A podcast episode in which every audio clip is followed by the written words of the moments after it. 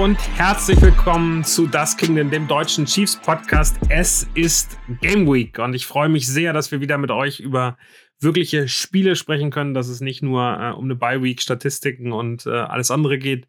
Hier ist Daniel. Ich freue mich sehr, äh, dass Marius, du auch heute da bist. Ja, moin Daniel, freue mich auch. Moin an euch da draußen.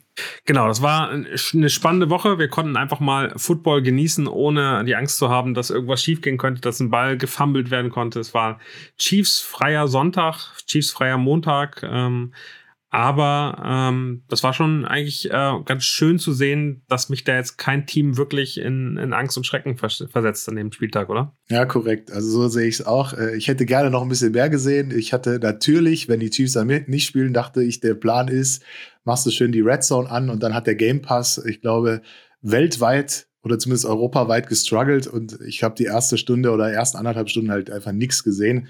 Habe mich dann mit den äh, Spielen, die in Deutschland zu sehen waren, begnügt. Aber auch da äh, war gefühlt nicht so viel Gefahr ausgegangen von den jeweiligen Teams, die da gespielt haben. Also es war sehr angenehm, das auch mal äh, aus der Beiweek-Perspektive zu, äh, zu sehen. Und ähm, ja, jetzt habe ich aber schon wieder Bock drauf gehabt. Äh, es gab ja noch die Deadline, die Trade-Deadline unter der Woche. Da war ich dann schon wieder so ein bisschen angefixt, weil ich gedacht habe, vielleicht passiert noch was, vielleicht passiert noch was auf der Zugangsseite. Aber dem war nicht so. Äh, dementsprechend freue ich mich jetzt wieder, wenn es um die sportlichen Themen geht. Genau, ähm, ein kleiner Wechsel gab es ja noch. Äh, Rashad Fenton hat die Chiefs verlassen, war, glaube ich, einer der Verlierer der ersten äh, Spiele, haben wir auch so gesehen. Wie hast du das eingeschätzt? Wie würdest du sagen, ähm, wie ist dieser Trade zustande gekommen? Ja, also Fenton hat mit Sicherheit jetzt auch nicht den Impact gehabt diese Saison. Äh, war ja eigentlich, wenn er gespielt hat, dann auch immer die Schwachstelle äh, auf, der, auf der Position es hat uns ein bisschen Cap freigeschaufelt, 1,4 Millionen, glaube ich. Ähm, andererseits mussten wir dann auch den Roster-Spot sowieso für McDuffie freimachen, um den von IR zu holen. Das heißt, wir haben jetzt mit Snead, McDuffie und Watson unsere Corner. Äh, ist das ein Risiko perspektivisch, äh, dass wir scheinbar Tiefe und eben Erfahrung aufgeben? Jein, also klar, du gibst das als Personalie eben auf, aber wie gesagt, Fenton war für mich jetzt diese Saison nicht so der Faktor, wo ich gesagt hätte, es lohnt sich jetzt, dass der noch auf dem Roster ist und äh, dann eben, sage ich jetzt mal, ein Watson oder so äh, Spielzeit wegnimmt. Und äh, je nachdem, wie wir McDuffie einsetzen, also ich habe heute schon auch wieder was gelesen äh, bezüglich äh, Special Teams, äh, dass der da auch bei den Punt-Returnern am Start sein wird. Das äh, sehe ich eher so ein bisschen mit Bauchschmerzen. Ich weiß nicht, wie es dir geht, aber ich fühl, äh, fühle mich da ein bisschen wohler, wenn der wenn der da in, in, in seinem angestammten Platz da auf der Corner-Position da seine Plays macht, aber äh, ich bin auch nicht der Coach, von daher. Ich weiß nicht, wie siehst du es? Können wir, glaube ich, gerne mal insgesamt drauf sprechen. Äh, Punt Return, glaube ich, ändert sich relativ viel. Äh, nicht nur mit äh, McDuffie vielleicht, sondern auch mit äh, Kadarius Tony. Ähm, ich ich finde es erstmal ähm, gut zu sehen. Wir haben einen klaren Starter mit, äh, mit Snead, der wirklich sensationell stark spielt. Ähm, ich bin sehr gespannt, was Trent McDuffie äh, machen wird. Dem wurde ja angekündigt, dass er so ein bisschen langsam in die Rotation mit reinkommt. Hoffentlich schon jetzt gegen die Titans und dann Jalen Watson als Starter.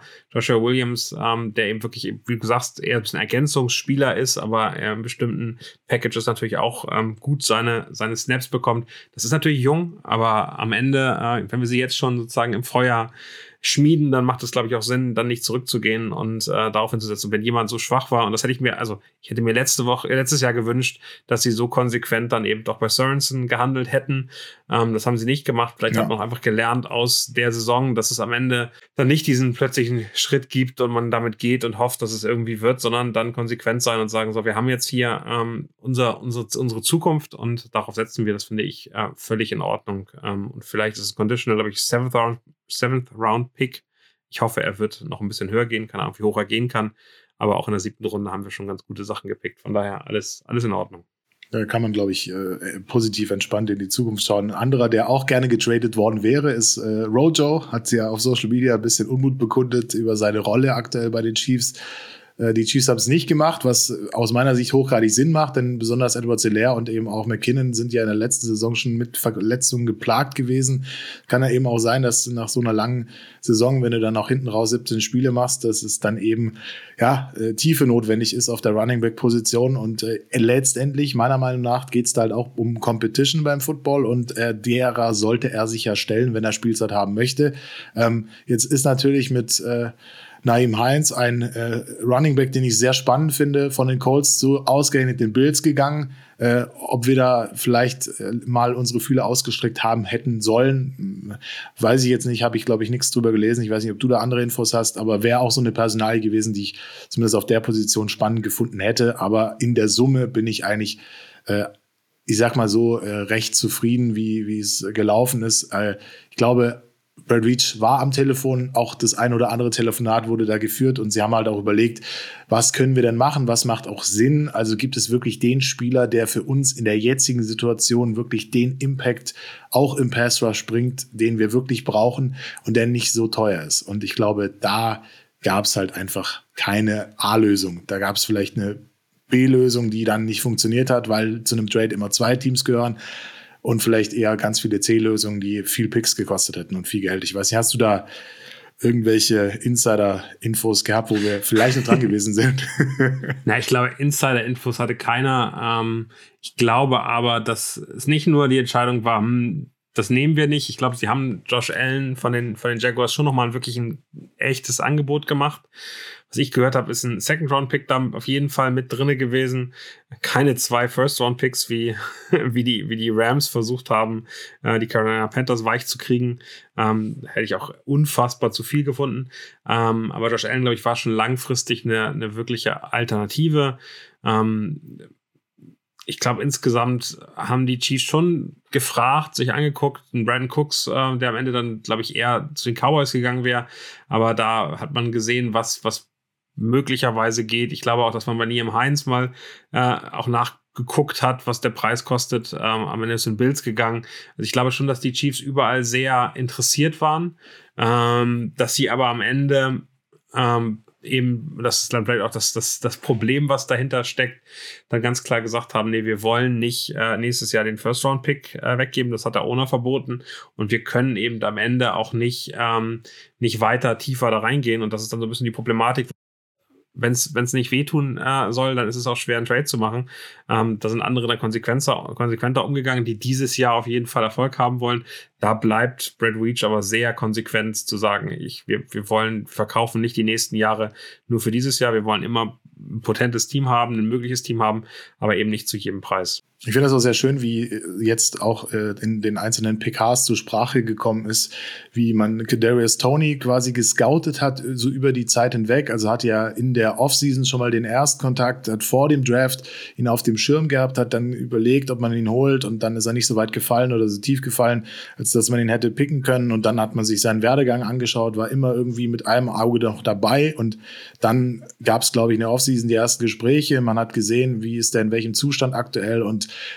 Jetzt hat man dann eben äh, zugeschlagen. Und ich finde, das ist eigentlich eine sehr äh, weitsichtige Transferpolitik und das, damit kann ich mich äh, gut identifizieren, als da kurz vor Deadline-Schluss irgendwelche äh, Trades noch zu machen, die viel zu teuer gewesen wären. Also ich glaube, da brauchen wir uns nichts vormachen. Wenn wir da am, äh, am wann war das, Dienstag, Mittwoch, äh, wenn wir da noch was geholt hätten, dann wäre das auf jeden Fall teuer über den Tisch gegangen. Und dann muss man so sehen, da hast einen Spieler, der kommt da mit einer gewissen Erwartungshaltung von Seiten der Fans auch dazu, von den Coaches, dann spielt er zwei Spiele schlecht und dann hast du direkt die Diskussion, ja, warum haben wir denn den jetzt geholt? Und äh, wenn du den nicht holst und du hast zwei Spiele, wo der Pass Rush wieder dürftig ist oder andere Positionen, dann hast du zwar auch die Diskussion, aber das ist zumindest keine Picks und Geld ver verbrannt, sage ich jetzt mal, im, im, schlechtesten Fall gesagt. Äh, ich persönlich, ich trauere immer noch dem so Darius Smith nach. Ich glaube, das wäre eine Personalie gewesen, äh, der wäre halt wirklich, wirklich gut gewesen. Und der spielt jetzt für so einen Schweinedeal in Minnesota für die Liga in Sacks an. Und ähm, ja,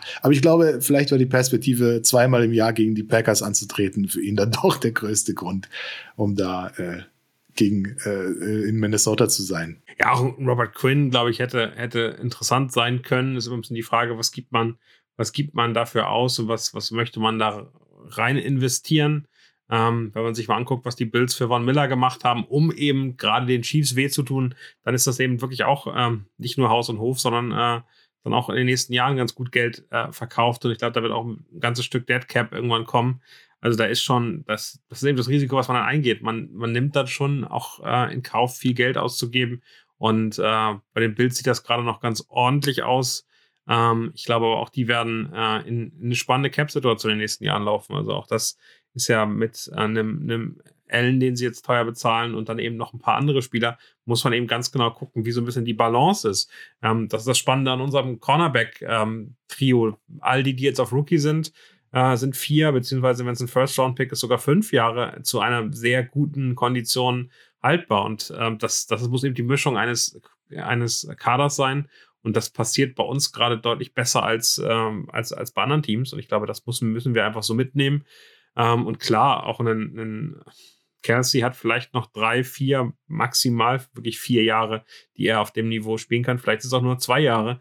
Äh, und in der Zeit, äh, glaube ich, ist es ganz wichtig, dass wir ein ordentliches Team aufgestellt haben, aber auch da nicht uns verbrennen. Auch da äh, mit einem Mahomes in der Art und Weise geht es, geht es weiter. Das hat Tom Brady über, über 20 Jahre gezeigt. Wenn du so einen Quarterback hast dann und der auch so fit ist, der keine, keine großen Verletzungen hat, musst du diese Zeit einfach nutzen und immer wieder das Team mit jungen, frischen ähm, Spielern aufladen. Ich finde, die Chiefs haben da sehr von den Patriots gelernt. Also sehr die Bill Belichick-Geschichte. Und man trennt sich eben, auch wenn es weh tut, von einem Hill, man trennt sich von einem Ach, das sind so viele, das sind so viele Spieler, von denen man sich mit der Zeit getrennt hat. Auch Justin Houston zeitweise, einen, Barry, wo man sagt, okay, das, das macht jetzt keinen Sinn mehr. Das tut dann weh, das tut dem Team weh, weil es auch Identität verliert. Ähm, einen Honey Badger gehen zu lassen, ja, vom Charakter hätte ich den gerne noch viel, viel länger gehalten.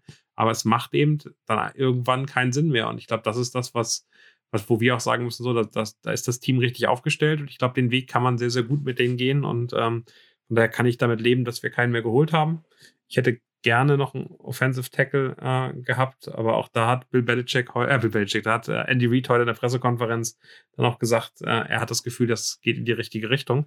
Von daher bin ich da sehr gespannt. Können wir auch sein. Ich glaube, auf Defense-Seite haben wir ja mit Willie Gay, der vier Spiele gefehlt hat von, von den sieben, McDuffie, der sechs Spiele gefehlt hat von den sieben, äh, ja auch noch nicht alles gesehen. Also ich glaube, vor der Saison war das auch anders geplant äh, mit, mit den ganzen äh, Rookies und das wird jetzt kommen. Wir haben jetzt den einfacheren, in Anführungszeichen, Teil des Schedules vor uns und äh, kommen aus der Bye Week, wo wir ja traditionell immer gut unterwegs sind, wo Andy Reid gut unterwegs ist. Deswegen habe ich da auch für diese Saison jetzt weniger Bauchschmerzen. Wir können ja dann im März drüber sprechen, ob das jetzt die richtige Entscheidung war, da nicht mehr äh, was zu machen. Aber ich sehe es wie du. Ich glaube, die guten Lösungen für uns, die Sinn gemacht hätten mit Weißig, die gab es halt einfach nicht mehr vor der Deadline. Genau, lass uns gerne einmal drüber sprechen. Also ich finde diese O-Line äh, oder O-Line nochmal, äh, und dann starten wir ja fast schon rein in das, in das äh, Titans-Spiel. Die O-Line hatte in den letzten Jahren massive Probleme mit den Titans und ähm, äh, wenn wir da angucken, wie funktioniert das eigentlich, glaube ich, ist das wieder ein schönes Spiel am Sonntag, Sonntagnacht, um zu sehen, wie die sich entwickelt haben. Also äh, wenn Andy Reid das sagt, ähm, und das ging es natürlich eigentlich nur um zwei Spieler, äh, Orlando Brown Jr. auf der einen Seite links und auf der rechten Seite äh, den Right Tackle Andrew Wiley ähm, die sich sehr schwer getan haben. Ähm, wenn man sich anguckt, dass wir 23,2 Prozent der Snaps Pressure hatten, ist das einfach ein viel zu hoher Wert. Ähm, trotzdem wurde Mahomes erst zwölfmal gesackt, was, was völlig okay ist. Äh, da, da gibt es ganz andere Zahlen in dieser Liga. Also wenn man da nach, nach Chicago guckt, dann äh, glaube ich, sind wir, sind wir bei einer Vielzahl äh, der Sacks. Aber es ist eben wirklich ähm, ganz entscheidend, dass, ähm, dass die einfach sicherer werden und dass die ähm, dass die gucken, dass sie sich weiterentwickeln. Und auf der anderen Seite, und das ist, glaube ich, eine ganz spannende Entwicklung, ist Lukas Niang ähm, jetzt in diesem 21-Tage-Fenster, äh, wo er zurück aufs Practice Field kommen kann und äh, nach seiner ich glaube, es war auch Patellasehne ähm, Verletzung wieder zurückkommen kann. Ähm, ähm, Patella kenne ich ganz gut. Ich habe äh, mir die Patella, äh, also die Kniescheibe mal gebrochen äh, mit äh, dann auch gerissener Sehne. Ähm, das tut weh und das ist äh, gerade Stabilität des Knies ist da so ein Thema, ähm, was bei ihm, glaube ich, auch darum, darum wird es gehen. Und der braucht wahrscheinlich noch ein bisschen, aber äh, in den nächsten drei Wochen kann der gut zurückkommen. Also, das ist ein extrem gutes Zeichen.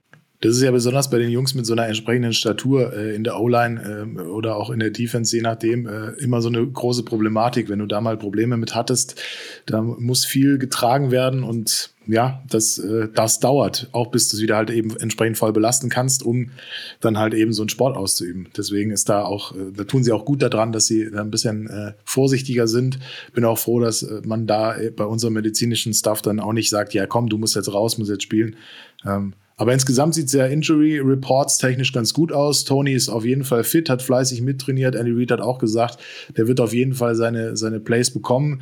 Äh, sieht auch ehrlicherweise nicht aus wie jemand, der noch vor, weiß ich nicht, vor ein paar Wochen questionable war. Aber ich gehe mittlerweile davon aus, das war auch so ein bisschen Taktik, sowohl von den Giants als auch von, von dem Spieler selber. Ich meine, die, das MetLife Stadium ist auf Kunstrasen. Das heißt, äh, er mit seiner Verletzungshistorie äh, weiß da genau, was abgeht. Und da willst du da nicht unbedingt äh, die ganze ganzen Heimspiele spielen. Ich glaube, der Kollege OBJ wird auch, wenn er wieder zurückkommt, bei keinem Team unterschreiben, das einen Kunstrasen als Heimfield hat. Zumindest kann ich mir das nicht vorstellen, dass du dir das antust, weil ich glaube, äh, in, in, in, ähm, in LA, oder nee, wo, wo war der letzte Super Bowl? LA doch. Genau, da, da so hat, er, hat er sich ja dann auch äh, das Ding gerissen auf Kunstrasen. Deswegen ja, also Trotzdem, Tony Fit sieht auch gut aus. Also ich glaube, da können wir uns auf echt einen guten Gadget-Player freuen, der da äh, dieses Jahr schon seinen Impact haben kann, äh, seine Snaps macht und eine Variabilität reinbringt. Du hast gesagt, Niang ist wieder zurück, muss dann eben aktiviert werden, ist aber natürlich noch kein Faktor für dieses Spiel. Ansonsten Forzen hat nicht mittrainiert, der dürfte sicher raus sein. Als einziger äh, Willie Gay war mal limited am Mittwoch, am Donnerstag wieder voll im Einsatz und ansonsten Mike Dana wieder voll äh, dabei. Bei den Titans sieht es ein bisschen anders aus. Die haben ein paar Sorgen. Jeffrey Simmons, der Nose Tackle und Safety Amani Hooker haben sich ja äh, gegen die Texans ihre Verletzungen zugezogen, haben beide am Mittwoch nicht mittrainiert. Ich weiß gar nicht, ob sie am Donnerstag trainiert haben. Ich glaube auch nicht. Deswegen da wird es auch wahrscheinlich darauf ankommen, ob die am Start sind. Äh, Derrick Henry war äh, auch nicht im Training. Ich glaube, das hat aber eher ein bisschen mit äh, Ruhephase zu tun als mit Verletzung. Der hat die letzten, glaube ich, vier Spiele über 100 Yards gelaufen. Das kann man dann schon mal verstehen. Äh, Ryan Tannehill war limited am Mittwoch, am Donnerstag raus. Da wird es wahrscheinlich 50-50 sein, ob der nochmal äh, das Spiel spielt. Aber ich glaube, so wie die aktuell passen äh, oder passen, äh, Passing Offense, äh, da ist es, glaube ich, egal, ob der Malik Willis sein zweites Spiel in Folge bestreitet oder eben Tannehill. Ja, Willis hat, glaube ich, insgesamt nur siebenmal geworfen, wenn ich das richtig im Kopf habe. Ähm, der ist natürlich schon nochmal deutlich, deutlich limitierter als, ja. äh, als Ryan Tannehill. Insgesamt kein, kein wirklich äh, Team, was so viel wirft. Ähm, aber ähm, ich glaube, dass, dass Ryan Tannehill, wenn er fit wäre, schon noch eine klare Verstärkung wäre. Also Malik Willis ist, ähm, der gibt's dann ganz auf. Und wenn dann ähm, Derrick Henry, der wahrscheinlich, also auch da ganz klar, wir haben mehrere Fragen bekommen ähm, bei uns äh, auf Instagram, aber auch äh, direkt bei, bei Spotify, die in die Richtung ging wie können wir mit unserer Defense Derrick Henry stoppen? Und ähm, das, die Frage kann ich gerne erstmal an dich weitergeben. Ich glaube, das ist die entscheidende, also das ist die große Frage dieses ganzen Spiels. Also wer, wer Derrick Henry stoppt, der stoppt die Titans. Ähm, und Ryan Tannehill hat da auch eine, eine Support-Funktion. Äh, Malik Willis hat sich dann ganz aufgegeben, der hat einfach nur den Ball übergeben. Ähm, und ähm, ja, wie, wie stoppen wir ihn, Marius? Hast du eine Lösung? Ja, ich bin der neue, ich bin der neue Defensive Coordinator der Chiefs.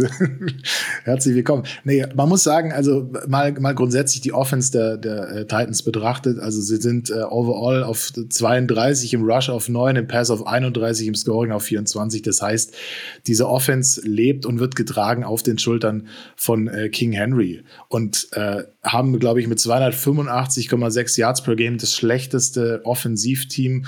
Äh, Lichtblick eben, äh, wie gesagt, Derrick Henry, der macht da 107,9 Rushing Yards per Game. Der kommt aus der krassesten Performance dieses Jahr gegen die Texans mit 219 Yards, äh, 6,9 Yards per Carry, zwei Touchdowns. Es ist halt wieder so, alle wissen es, dass er den Ball kriegt, aber es ist untäglich grüßt sein äh, Derrick Henry, äh, kriegt den Ball und macht dann trotzdem was draus. Vor allem entsprechend Yards. Äh, ich finde ganz interessant, sein Laufspiel ist so ein bisschen äh, innerhalb und außerhalb der Zone hinter dem Fullback. Dadurch wird die Defense gezwungen, in der Basisformation zu bleiben. Und bei dem einzigen Sieg der Chiefs gegen die Titans in den letzten, äh, also es gab, glaube ich, sieben Begegnungen seit 2013 in der Read-Ära, davon haben wir zwei gewonnen. Und das, der letzte Sieg war, wie gesagt, Playoffs 1920. Da hat Henry bei 19 Attempts äh, 69 Yards gemacht und einen Touchdown zugelassen. Das gab es in dieser Saison ähnlich, wenn sogar noch ein bisschen schlechter gegen die Bills in Woche 2. Also die äh, Titans sind ja 5 zu 2 gestartet und in der Woche 2 gegen die Bills böse überrollt worden mit 7 zu 41 am Ende. Henry hatte äh, 25 Rushing Yards nur. Also ich hoffe, dieses Spiel wurde häufig geguckt in der Bye Week, weil da hat man gesehen, wie eine ähnliche äh, Defense eben den Lauf von Henry stoppen kann. Und äh, auch grundsätzlich nicht nur ihn stoppen, sondern grundsätzlich mal das Offensivspiel der Titans einfach erlahmen muss, weil wir das hat Andy Reid, glaube ich, auch gesagt, man kann Henry nicht stoppen. Man muss halt seine, seine Kreise einschränken. Man muss halt eben gucken. Äh, die haben mit Dontrell Hilliard auch einen, der noch ein bisschen, ja, Change of Pace back ist, hat im Durchschnitt 7,8 Yards, kriegt nicht so viel, logischerweise, wie so ein Derrick Henry. 7,8 Yards pro Carry, glaube ich. Und ja, kann schon auch eine, eine, eine Entlastung sein. Aber im Prinzip müssen wir einfach schauen, dass die Titans gezwungen werden, den Ball zu passen. Und ähm, wenn das nicht der Fall ist, dann müssen wir schauen, dass wir Henry auf jeden Fall stoppen.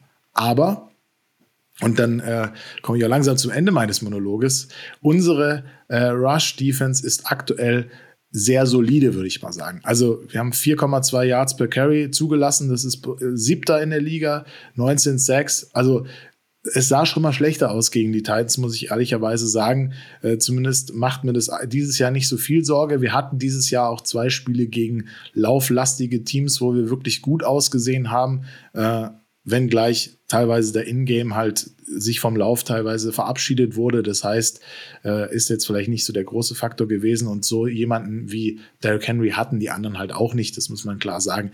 Aber wir sollten eben schauen, dass wir auf jeden Fall die Titans dazu zwingen, zu passen. Und wenn nicht, dann glaube ich, werden wir nach der Pause zumindest mal ein Rezept haben. So ist es ja auch in den letzten Spielen immer gewesen, dass wir uns so umgestellt haben, dass wir die gegnerische Offense ein bisschen besser im, äh, im Blick hatten und auch ein bisschen mehr in-game dann Management machen konnten, damit wir da die Kreise eingeschränkt haben. Und ich gehe mal davon aus, das wäre auch ein äh, Gameplan der Chiefs. Ich weiß nicht, wie siehst du es? Definitiv. Ich glaube auch die, die Antwort, die Andy Reid da getroffen hat, der können wir uns alle anschließen. Man äh, stoppt äh, Derrick Henry nicht, sondern man kann ihn eigentlich nur verlangsamen. Ich glaube, was da ganz wichtig wird, und darüber redet man, glaube ich, jedes Jahr, wenn man gegen solche, ähm, solche Running Backs äh, spielt, ist die Frage, wie kann man ihn tackeln? Also ähm, das, was darauf die bauen, worauf Derrick Henry, glaube ich, seit Jahren baut, ist, dass die, ähm, dass die Verteidiger ganz viel Schwierigkeiten haben, ihn wirklich ähm, zu, äh, festzuhalten, dass es alleine fast gar nicht geht, weil er eben ähm, unglaublich äh, starken Drive hat, unglaublich viel Druck nach vorne macht und man wirklich fast wegrutscht, wenn er an einem vorbeiläuft, sobald er eben wirklich auf Geschwindigkeit gegangen ist. Das heißt, und das, das erklärt es auch relativ schnell.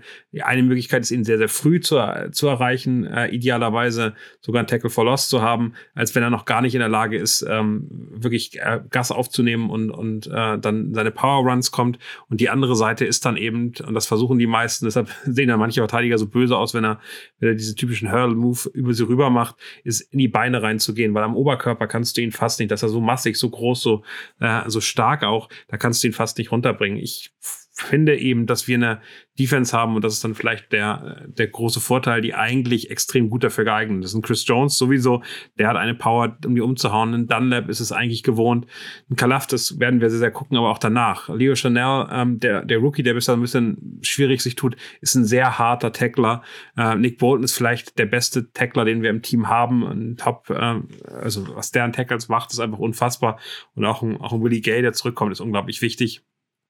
Und das, das lässt mich erstmal positiv stehen, dass ich sage, ich glaube, wir haben eine, eine Run-Defense, die das sehr, sehr gut zulässt. Ich glaube, Nandi ist, ist äh, direkt in der Line eines der Probleme, über die wir reden müssen, weil der ähm, zusammen mit Kalafdis vielleicht deutlich schwer, größere Schwierigkeiten hat, ihn zu tackeln. Die müssen eben auch funktionieren. Die müssen eben auch äh, dann am Ende die Gegner ordentlich stoppen. Ich glaube, gerade für Kalafdis wird das eine spannendes, spannendes Spiel, eine spannende äh, Möglichkeit auch zu zeigen, wie, wie stark er da ist, weil das wäre ein Thema, was ich bei ihm gerade eher schwächer sehe, die Run-Defense. Aber ähm, die können sich alle, die können sich alle auszeichnen. Und ich glaube, die wissen alle, wo es drauf ankommt und haben richtig Bock, das zu stoppen. Und ähm, sogar wenn dieser, wenn diese Offense funktioniert, mache ich mir deutlich weniger Sorgen als letztes Jahr, weil äh, unsere Offense, glaube ich, gut auf diese Titans Defense äh, reagieren kann, die insgesamt zu den besseren Defense. Ich glaube, du hast es gerade gesagt, was war das? Ähm, acht beste Defense? Titans Defense ist äh, 15 overall. 15, also wirklich Durchschnitt, ein Tick besser als die Chiefs Defense bisher.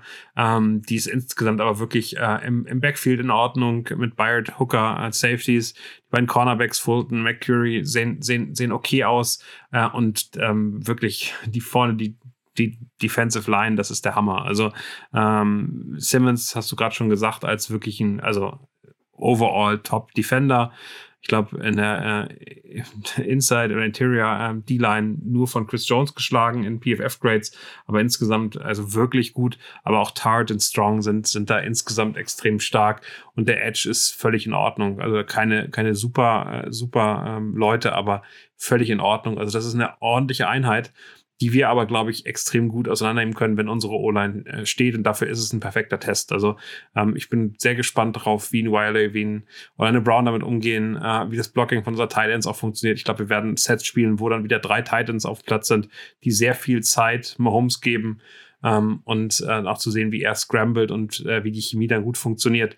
Äh, ich kann mir sehr, sehr gut vorstellen, dass wir wieder mit vielen Jet Sweeps spielen, um dieses Team eben durcheinander zu bringen, um diese ähm, dann, dann starke äh, Defensive Line irgendwie in, in Bewegung zu bringen und äh, mit Kadarius Tony dann auch wirklich ein paar Plays haben, wo der, glaube ich, auch mal zeigen kann, was er kann. Ich freue mich auf Hartman. Ich glaube, der wird eine gute Rolle spielen und äh, Kelsey und Smith-Schuster werden äh, super, super wichtig sein, um diese sicheren, kurzen Pässe mitzunehmen. Ähm, ich weiß nicht, wie unser Run laufen wird. Also ich bin da sehr unsicher, wie unsere drei Running Backs spielen werden. Das könnte ein Thema sein, wenn wir das nicht zum Laufen bringen und die eine Dimensionalität genau andersrum haben, dass wir da eine Schwierigkeit kriegen.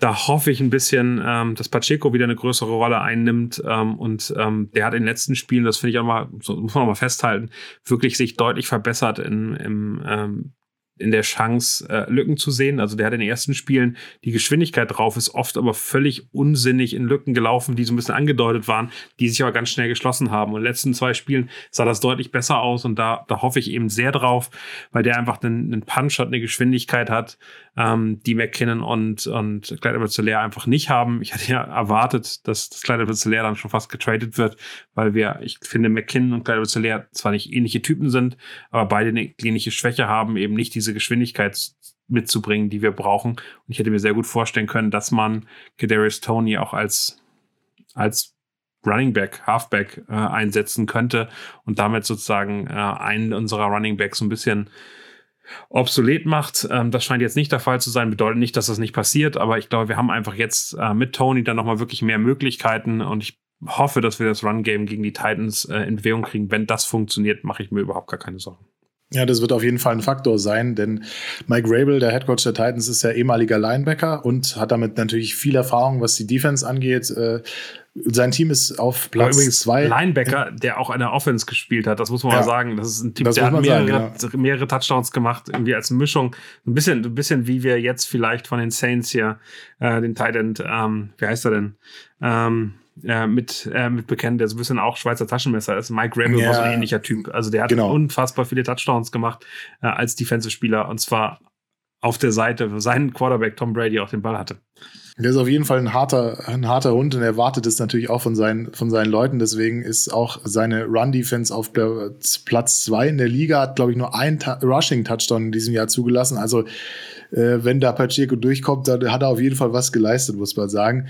Äh, 19 Sacks haben sie aktuell, sind auf ja, Mittelfeld, so Platz 14, Pressure Rate 33,9, äh, gegen Blitz ist 16,4, aber die vier Pass-Rusher haben alle drei oder mehr Sacks. Also die werden ordentlich Druck machen, die werden wahrscheinlich auch wieder über die Schwachstelle Wiley kommen könnte ich mir, könnte ich mir vorstellen. Aber auf der anderen Seite sind wir aktuell, ich weiß gar nicht, wie es nach dem, äh, nach dem Spieltag ist, aber ich, ich glaube, wir sind immer noch die Top-Scoring-Offense in der Liga mit äh, 31,9 Punkten pro Spiel, haben die meisten Plays für 20 und mehr Yards in der NFL und ja, Patrick Mahomes ist, äh, spielt immer noch eine richtig starke Saison. Wenn er mehr als 105 Passing Yards macht gegen die Titans, dann überholt er Matt Stafford mit, äh, ich glaube, 21.254 Passing Yards in der Summe, ist dann damit der Quarterback mit den meisten Passing Yards in der Geschichte in den ersten 75 NFL-Spielen als Starter. Also das dürfte machbar sein.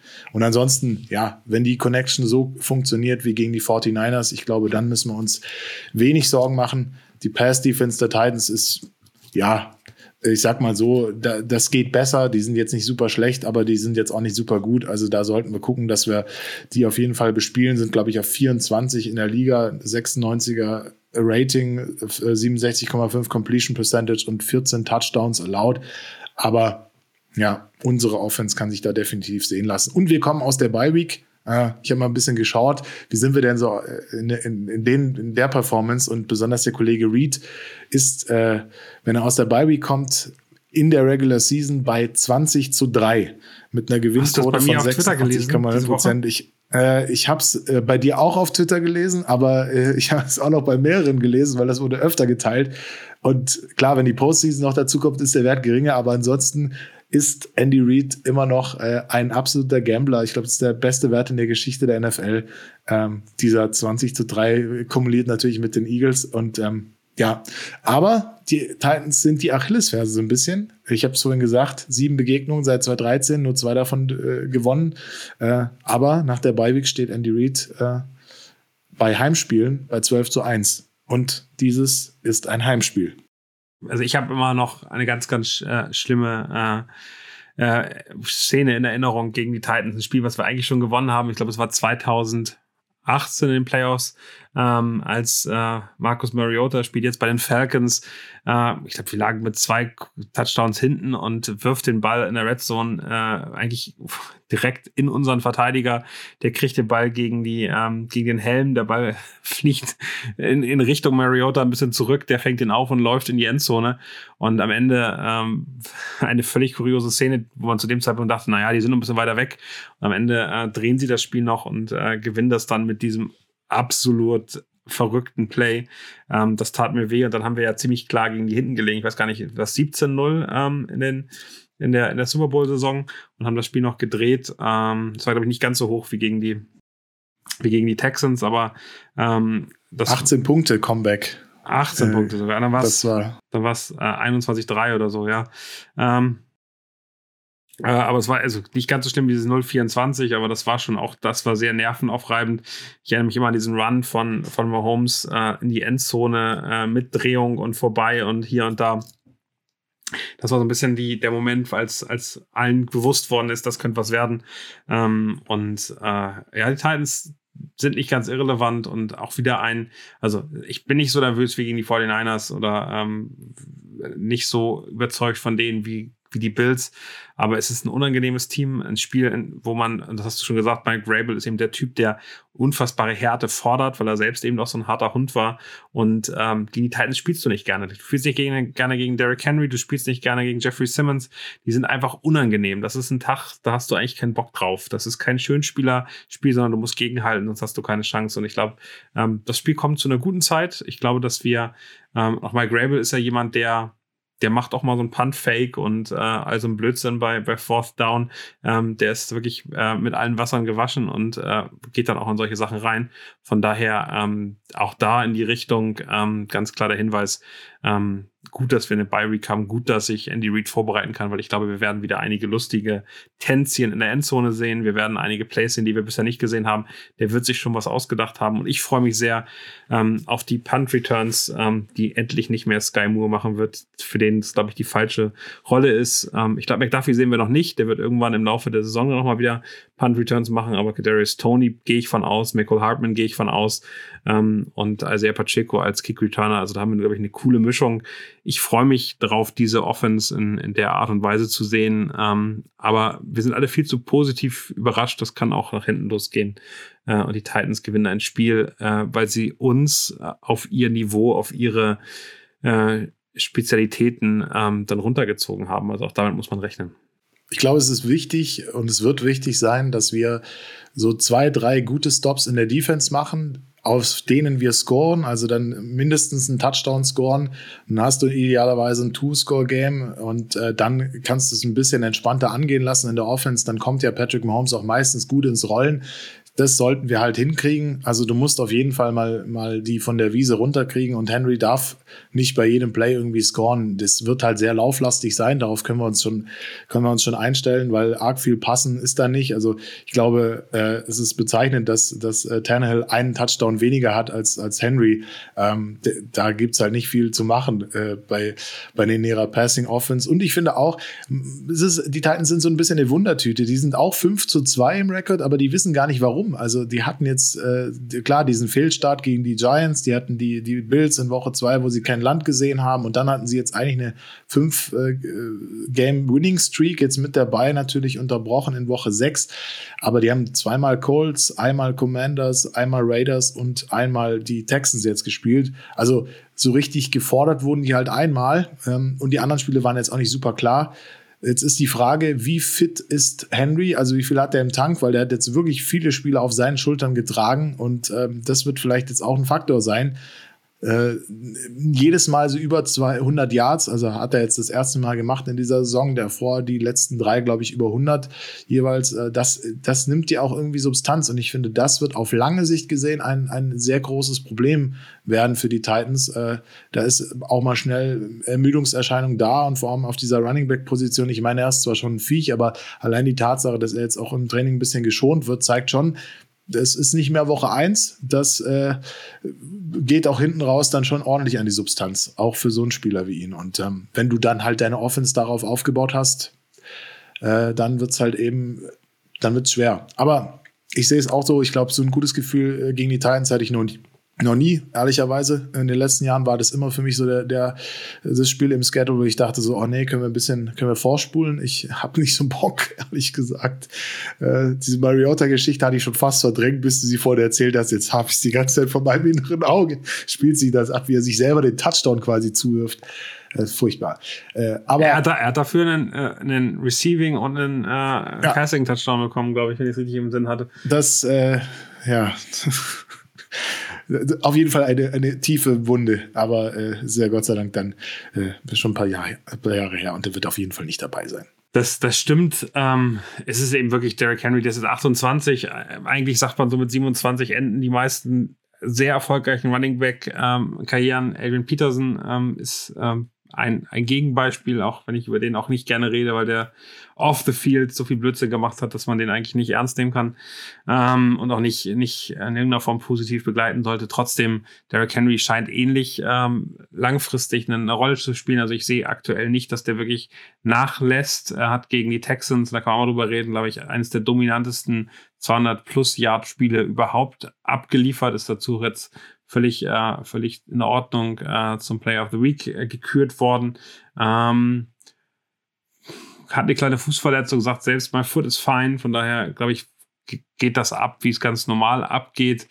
Ähm, und ähm, ja, ich, ich bin wirklich, also ich gucke da ganz genau hin, wie unsere, unsere ähm, Defense dann tackelt ähm, und ähm, wie das, wie das so weiter, weiter funktioniert. Ähm, manchmal würde ich mir auch so ein Running Back bei uns wünschen, also da auch ein bisschen neidet Richtung der Titans. Das ist, ja. schon, das ist schon geil. Ähm, bei uns sind das immer alles irgendwie, die sind immer nur halb so groß, habe ich das Gefühl, wie Derrick Henry. Ähm, ich stand dem einmal gegenüber, ähm, als wir in, in, beim Pro Bowl waren, 2000, äh, 2020, 2021, 2020, glaube ich.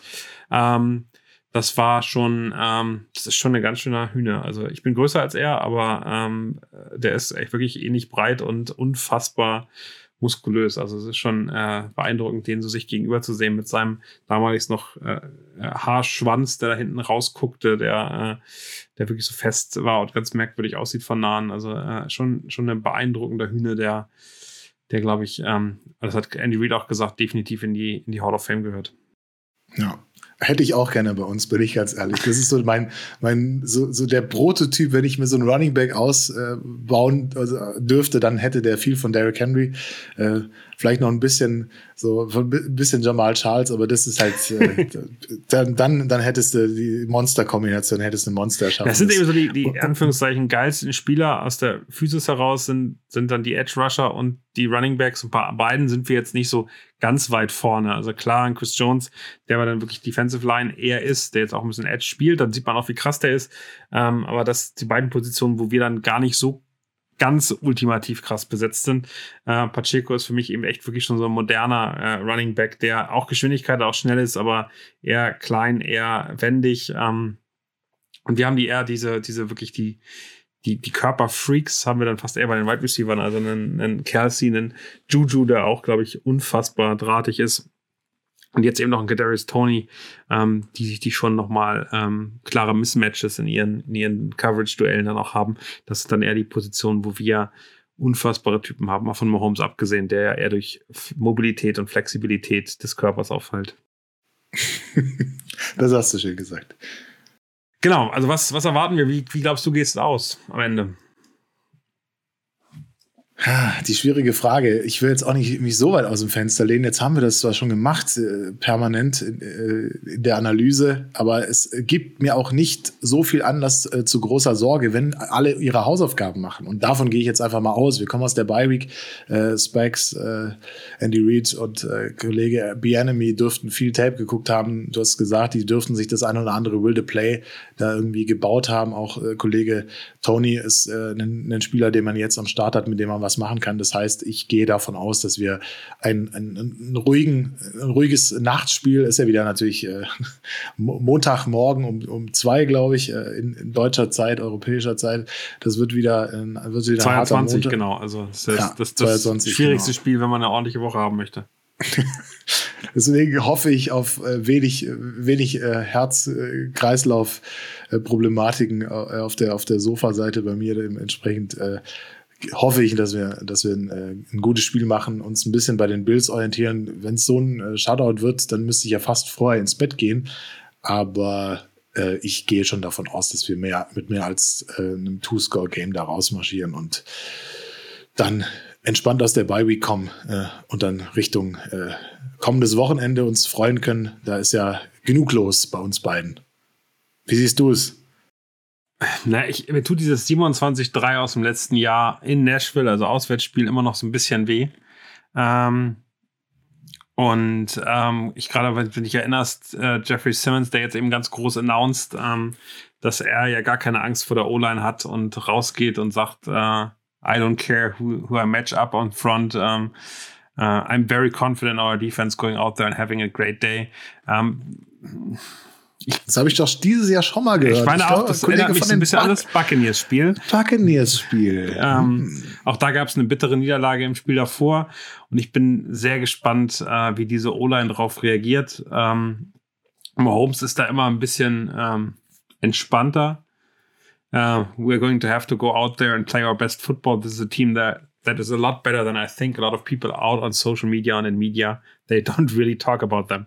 But we know that's a good, great football team coming to town. We have to play our best football. Das ist dann eher der Profi äh, Mahomes, ähm, der, der dann eher andere Spieler in, in Fokus bringt. Und ähm, ich, ähm, ich bin wirklich gespannt. Ich glaube, wir müssen so früh wie so schnell wie möglich ins Spiel reinkommen. Ich wünsche mir so einen Start wie gegen die Buccaneers. Also das war der Idealstart direkt vom ähm, vom Return Fumble zu kriegen und äh, schnell Punkte aufs, aufs Brett zu bringen. Wenn das passiert, sind die Chiefs fast unschlagbar. Ähm, aber auch wenn wir hinten liegen, kann das, kann das sich schnell drehen, genau. Also ich glaube, am Ende das Turnover-Game gewinnen wird, wird entscheidend sein und auf unsere Offensive, die funktionieren wird, ähm, zu vertrauen. Noch ein, zwei andere News, die ich zumindest noch mal mitnehmen wollte. Wir können ja mal ganz kurz über das Deutschlandspiel nächste Woche reden. Ähm, der Sohn von Andy Reid, Britt Reid, hatte ja zum Super Bowl 2021 einen schweren Unfall in Kansas City gehabt, ähm, ein Kind schwer verletzt worden bei. Er hat Alkohol getrunken davor und ist, glaube ich, jetzt zu drei Jahren Haft äh, verurteilt worden, wenn ich es richtig gesehen habe. Also das Thema, glaube ich, gut für die Chiefs, ähm, gut für Andy Reid, für die Familie Reid, einfach Klarheit dazu haben. Äh, ist ein unfassbar äh, schlimmer Vorfall gewesen. Manche sagen, hat uns den Super Bowl 21 äh, gekostet. Soweit würde ich nicht gehen, aber ähm, ich glaube, am Ende ist es ähm, schon ein Thema, was ähm, jetzt einfach ähm, dann auch wirklich zum ähm, was, was zum Leidwesen vieler irgendwie gesorgt hat, was jetzt aber vorbei ist und äh, abgehakt ist und wo man sagen kann, es ist auch, auch gesetzlich durch. Das, glaube ich, ist ähm, gut für alle, die da involviert sind und gut für die Kansas City Chiefs. Ähm, das ist das eine. Ich weiß nicht, ob du noch was sagen wolltest, aber das glaube ich einmal nur mal festzuhalten, dass das ein Thema war. Ähm, und das andere Thema ist natürlich das Deutschlandspiel. Die Chiefs spielen nicht. Die Chiefs werden aber durchaus präsent sein in München, oder? Die Chiefs werden präsent sein. Es wird einiges los sein rund um das NFL-Game. Äh, Buccaneers vs. Seahawks kommende Woche. Es ist ja auch tatsächlich vom, vom Matchup her jetzt ein bisschen spannender geworden, dass die Buccaneers ein bisschen im Schwächeln sind, die, die Seahawks sich sehr gut präsentieren momentan. Äh, also wird es nicht die, wahrscheinlich nicht die klare Geschichte, wie viele im Vorfeld gedacht haben. Chiefs sind nicht präsent, zumindest als Team nicht, aber sie werden äh, bei zwei zentralen Veranstaltungen, sage ich jetzt mal, für ihre Fans da sein. Es gibt einen Chiefs-Fan-Treff von 10. bis äh, 12. November, immer von 17.30 Uhr bis 23 Uhr in der Münchner Innenstadt. Da könnt ihr Fans aus Deutschland, aus Europa, aus der ganzen Welt äh, treffen, euch austauschen. Es wird ein Glücksrad geben, ihr könnt Chiefs Goodies gewinnen. Es gibt eine Möglichkeit, um Bilder zu machen oder einfach nur ein gemütliches Bierchen zu trinken. Äh, ich glaube, einer von uns beiden oder wir beide werden auch äh, mal da sein. Äh, vielleicht sehen wir uns dann äh, dort vor Ort. Äh, wenn ihr dabei sein wollt, es ist immer Einlass. Äh, muss dazu sagen, Marius und ich haben uns noch nie getroffen in echt. Das, ja, das, das ist vielleicht auch noch mal dazu zu sagen. Das, das, sollten Woche, wir, das, das sollten wir nächste Woche hinkriegen. Das sollten wir nächste Woche hinkriegen, wenn wir schon in der gleichen Stadt sind und äh, teilweise am gleichen Ort. Also das wäre, wäre doch gelacht, würde ich mal sagen. Äh, genau. Wenn ihr also dabei sein nur, wollt. Nur, wieso sagt Marius die Location nicht? Die ist einfach noch nicht, noch nicht bekannt gegeben genau. worden. Äh, ich glaube, am Ende sind ähm, der, der Fanclub German Arrowheads der beste Möglichkeit. Da könnt ihr eine E-Mail hinschreiben, wenn ihr wissen wollt. Und die Frage kam nämlich äh, auf, und das verbinde ich dann gerade ganz gerne auf Spotify äh, von Laberlauch Kingdom. Äh, Hallo, ich komme leider bei der Fanclub-Suche nicht weiter. Existieren Arrowheads noch? Ich finde leider keine Webseite mehr. Gibt es noch einen anderen? Und seid ihr in München, wenn wo? Die erste Frage hast du gerade schon beantwortet. Also ich glaube, am Ende gibt es einen ähm, ich glaube, man kann sagen, es gibt, wird ein, ein Restaurant, eine Lokalität geben, eine Bar geben, äh, wo die Chiefs ähm, an vier Tagen in der äh, kommenden Woche von Donnerstag bis Sonntag vor Ort sind, wo auch nach dem Deutschlandspiel ähm, dann, beziehungsweise die Deutsche Nationalmannschaft spielen, nach dem, nach dem NFL-Spiel zwischen den Buccaneers und Seahawks in der Allianz Arena auch um 19 Uhr ähm, das Chiefs-Spiel gegen die Jaguars gezeigt wird. Ähm, geht da gerne auf Facebook und in die German, German Arrowheads Gruppe das ist auch sozusagen der Punkt, wo man alle Infos findet äh, für, für den Fanclub. Ich glaube, da gibt es einen Link, der auf eine Webseite geht, wo es alle Infos dazu gibt. Ist meines Erachtens nach der einzige deutsche Fanclub, den es aktuell gibt. Da kann man sich anmelden, äh, muss ähm, digital ein Formular ausfüllen und kann dann Teil des äh, Fanclubs werden. Wir haben gerade schon festgehalten, Marius ist äh, Mitglied Nummer 47, ich bin Mitglied Nummer 100. Ähm, also wir sind auch da. Da lief doch eine Bestechungsgeschichte. Aber ist 100 so eine schöne Zahl? Weiß ich nicht. Du kannst dir keinen Jersey machen. Das ist auf jeden Fall. Ja, ich weiß nicht, ob ich die Nummer für das Jersey nehmen würde, aber äh, 87, 15 und so weiter hätte ich ja verstanden. Ja. Aber, aber ich, hab, ich fand 100 ganz witzig, aber es ist, war jetzt für mich nicht das Gefühl, dass ich damit irgendeine, irgendeine ganz besondere Nummer erwischt habe. Nee, wahrscheinlich nicht. Aber ich, wie gesagt, ich habe es auch, äh, habe auch überlegt, welche, welche Nummer könnte ich sein und auch mal ein bisschen rumgefragt. Manche haben das ja auch in ihren Insta-Stories gepostet, welche, welche Nummer sie haben. Und da hatte, also ich kenne keinen, der die 15 hatte oder die 87. Doch, die 87, das ist lustig, die 87 hätte ich, glaube ich, in der Gruppe irgendwann mal gesagt, ich bin die ah, 87, okay. weil sie so drüber gefreut hat. Also das, das habe ich gesehen gehabt. Ähm, okay. Äh, aber ach, völlig, völlig in Ordnung. Ich glaube, darauf kommt es nicht an. Ich finde den Ausweis wirklich schick. Ich finde nicht alles, was, was da so grafisch passiert, nicht so richtig hundertprozentig cool. Den Ausweis finde ich sensationell hübsch gemacht. Äh, viel, viel schöner als äh, die äh, Fanclub-Ausweise anderer Teams. Also da war ich sehr zufrieden mit. Also sehr cool, cool designt ja, auf jeden Fall. Sagen. Großes Lob auch immer an die, an die German Airlines, die sich da, äh, die das jetzt auch als äh, quasi Koordinierung vornehmen. Also es ist, es ist kein reines Fanclub-Event, also ihr könnt da auch vorbeikommen, wenn ihr nicht im äh, German Airheads Mitglied seid, könnt es dann vielleicht werden. Aber die koordinieren das so ein bisschen für die Chiefs, deswegen äh, kommt da gerne vorbei. Äh, Daniel hat schon gesagt, äh, alle Infos nochmal in der Facebook-Gruppe, die heißt Kansas City Chiefs minus German Arrowheads oder bei Twitter, bei Instagram nachzulesen. Genau. Genau, und danke auch nochmal an Markus, an, an Tina, die, glaube ich, da aktiv ist. Ähm, dritte Person, die da in der. Yvonne. Eva? Yvonne. Yvonne, genau, die da, die da genau. aktiv sind, super cool. Äh, wir versuchen die hier auch mal einen Podcast reinzuholen, mit denen darüber zu reden, was sie machen. Äh, vielleicht nächste Woche schon, vielleicht äh, dann nach dem Deutschlandspiel, aber das, das stellen wir auf jeden Fall auch nochmal vor. Und ähm, ich bin gespannt, was da noch passiert, was da gemacht wird. Die haben ja sehr viel auch mit den Chiefs schon zusammen gedreht, äh, was dann auch irgendwann mal gezeigt wird äh, in Promomaterialien der, der Chiefs. Also das ist schon cool. Dicht, dichter kann man, glaube ich, an die Chiefs nicht rankommen, äh, äh, außer in diesem, in diesem Fanclub. Ähm, dann einmal noch Yannick Lübken, der sagt, Chiefs Kingdom, ich liebe euren Cast. Ähm, das freut uns sehr. Ähm, und Nicoletta Victualia hat äh, eine Frage, die nicht so richtig mit den äh, Chiefs zu tun hat, beantworten wir natürlich trotzdem gerne. Hätte Tom Brady nach dem Super Bowl-Gewinn mit den Bucks aufhören sollen? Persönliche Meinung. Wahrscheinlich haben sie aber Glück mit äh, den Playoffs, weil die NFC South die schlechteste Division ist. Hätte aufhören sollen?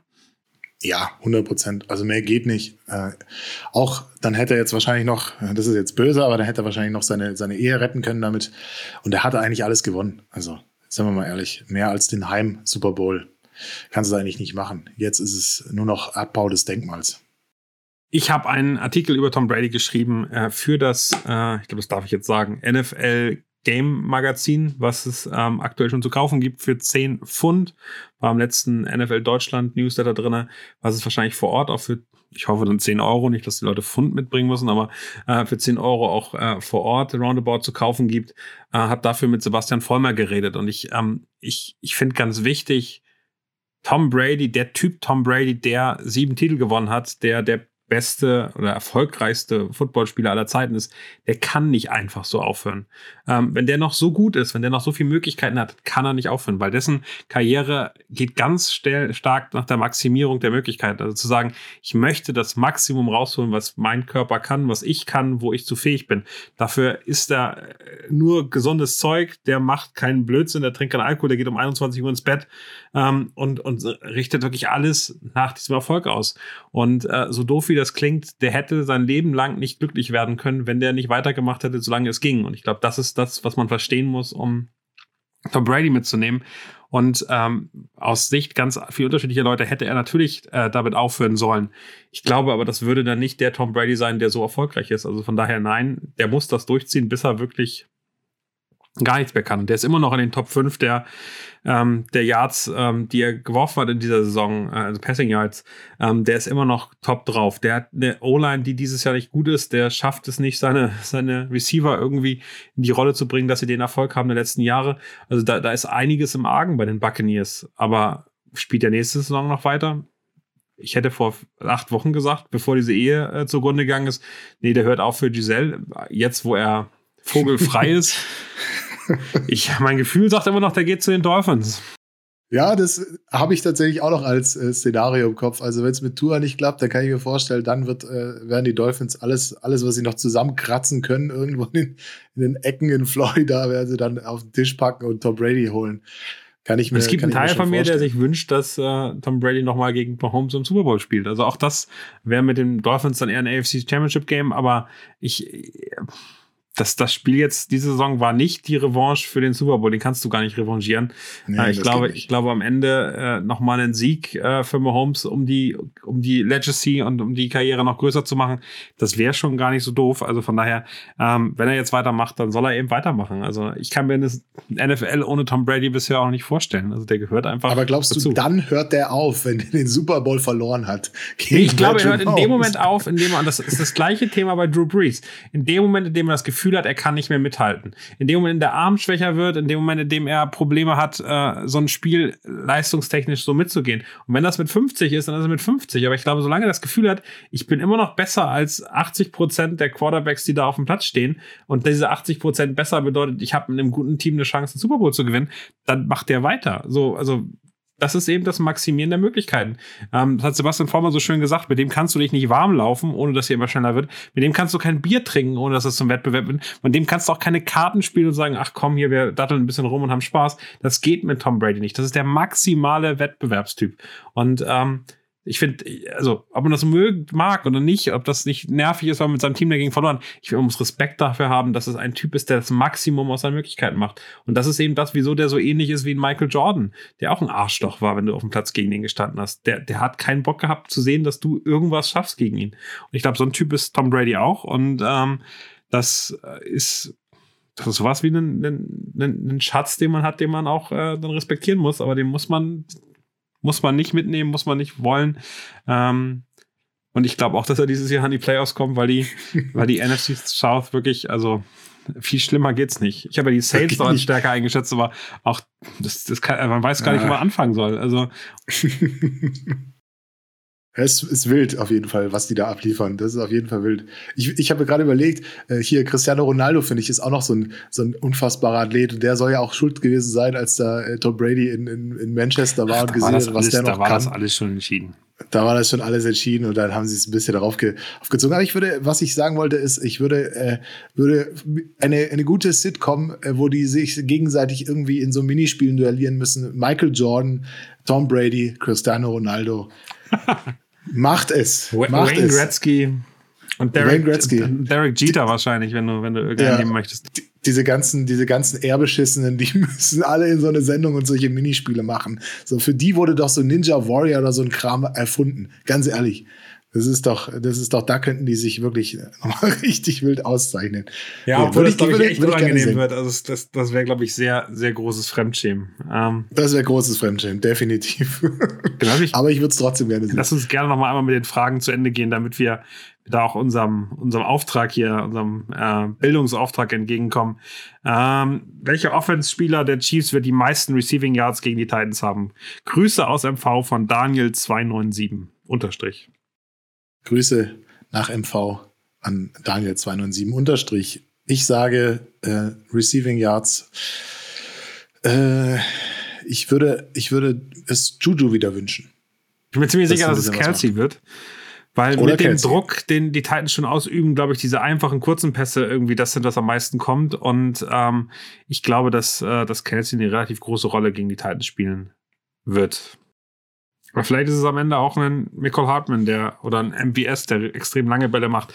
Also das ist ja das Schöne die an, dieser, an dieser Offense. Ja. Es ist ein bisschen raten, weil es ein bisschen darum geht, wo, wo gehst du rauf. Ich glaube, dass die Offense eigentlich zu wenig Zeit für MVS hat, also dessen Runs schwieriger werden. Da kommt es eben sehr auf die O-Line an.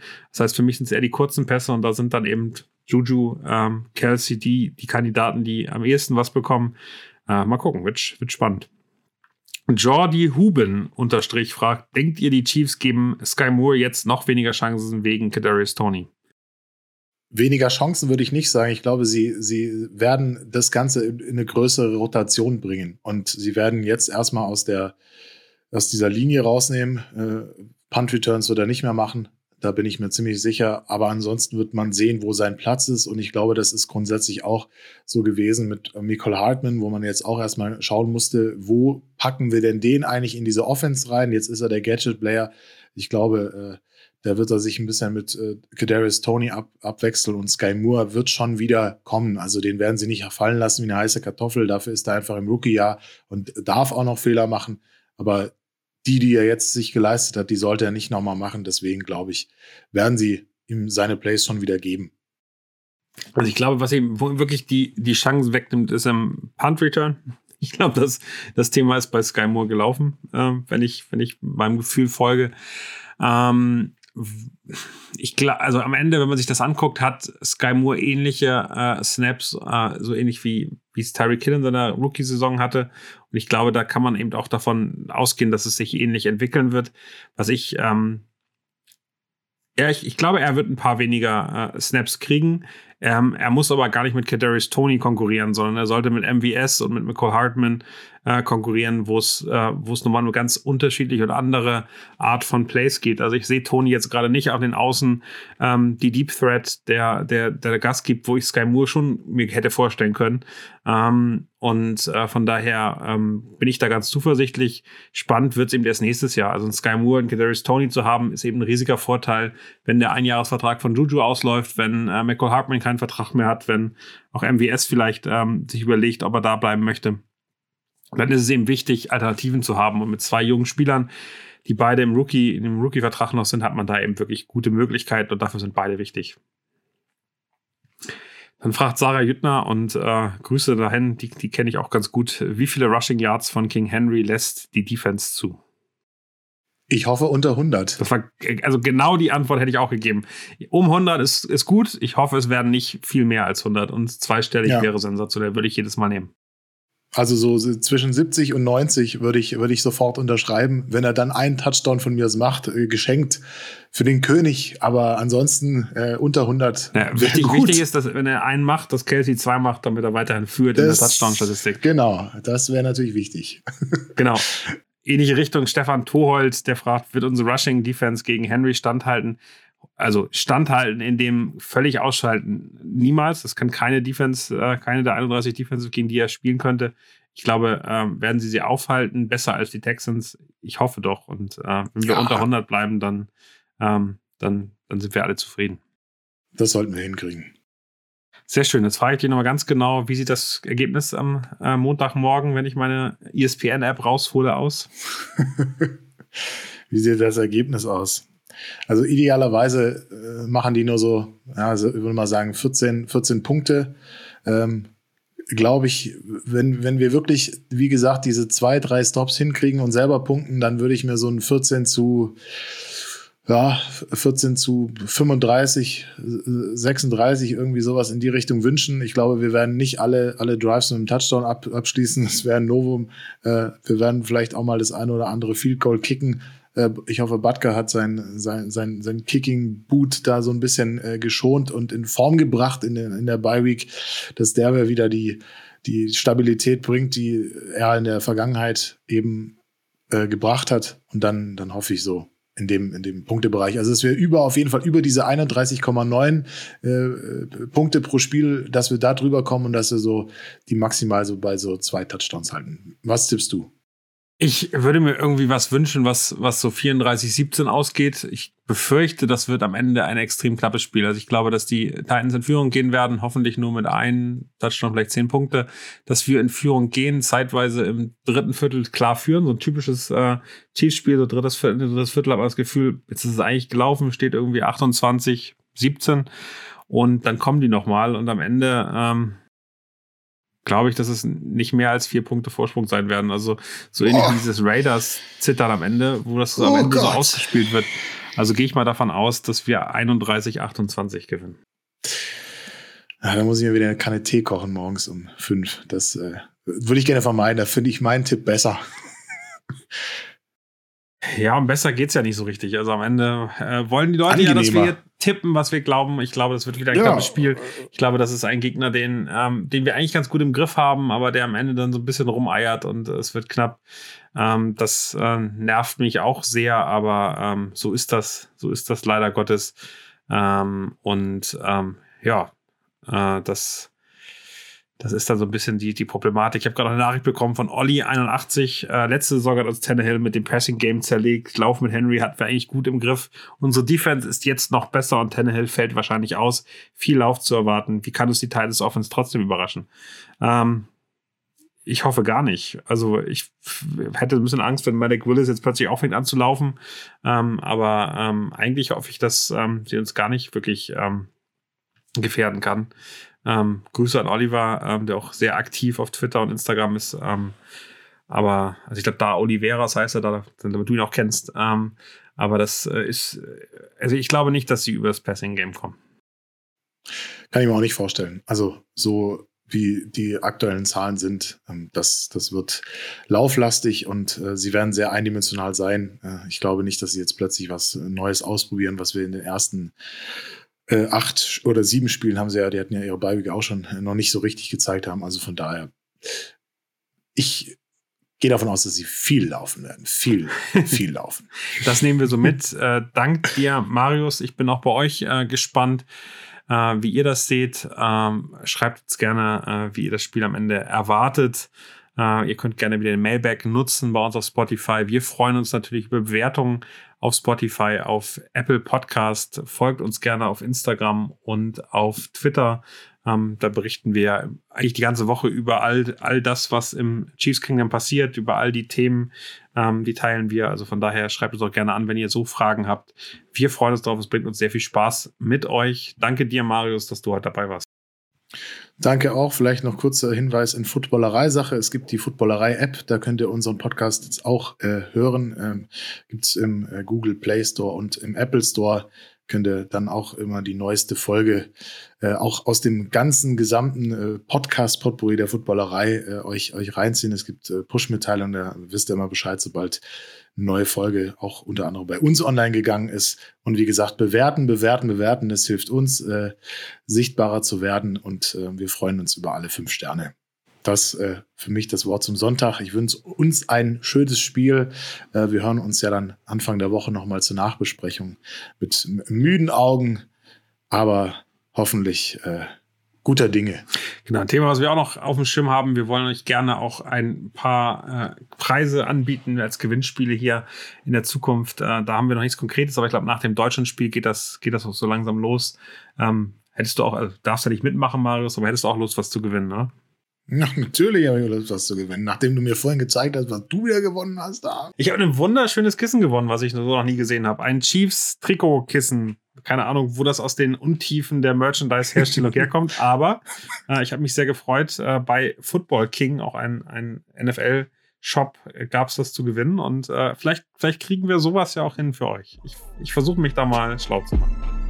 Sehr gut. Bis dahin, macht's gut. Schönes Wochenende. Go Chiefs.